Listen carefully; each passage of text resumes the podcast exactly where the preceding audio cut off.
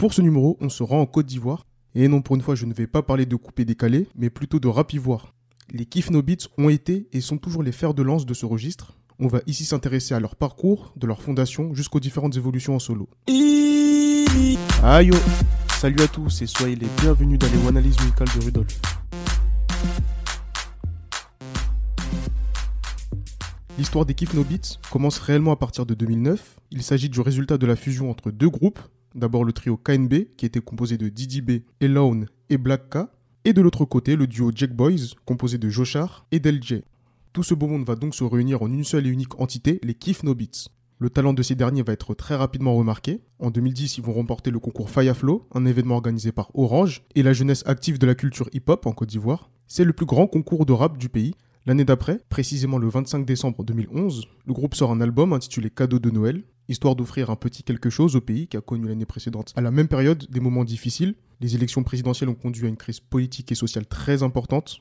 Alors pour en revenir à la musique, on retrouve pas mal d'influences, du reggae, de la dancehall, un peu d'électro également, mais le projet est majoritairement inspiré du rap américain de l'époque, avec entre autres la trappe d'Atlanta.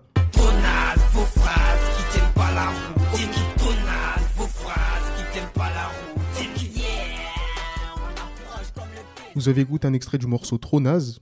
Non, le morceau n'est pas trop naze, c'est le morceau qui s'appelle Trop Concentration.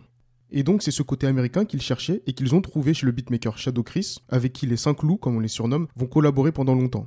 En 2012, le groupe assoit encore un peu plus sa popularité en Côte d'Ivoire, en partie avec la mixtape Jackson 5, qui va leur permettre de remporter des prix comme celui du meilleur groupe hip-hop aux Awards de la musique ivoirienne, en 2014, les No Beats dévoilent le projet Pétard d'ado, qui contient quelques gros succès qui ont affûté un peu plus l'empreinte musicale du groupe, comme S'amusément, Anita ou bien Shuto.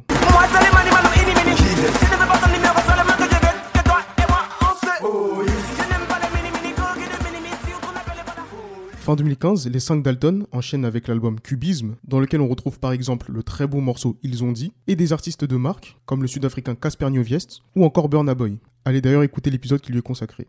L'année suivante, le featuring avec DJ Arafat dans Approcher Regarder est une sorte de consécration pour le groupe, surtout en sachant qu'Arafat était en froid avec le compositeur du groupe Shadow Chris, mais a quand même accepté de poser.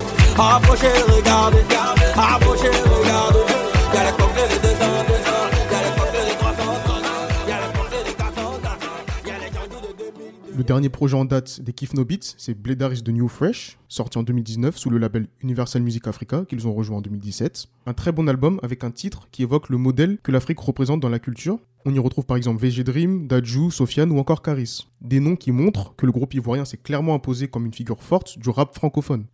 Depuis 2020, chaque membre de KI2F s'est lancé en solo. Elone, mais surtout le leader Didi B, sont ceux qui attirent le plus l'attention.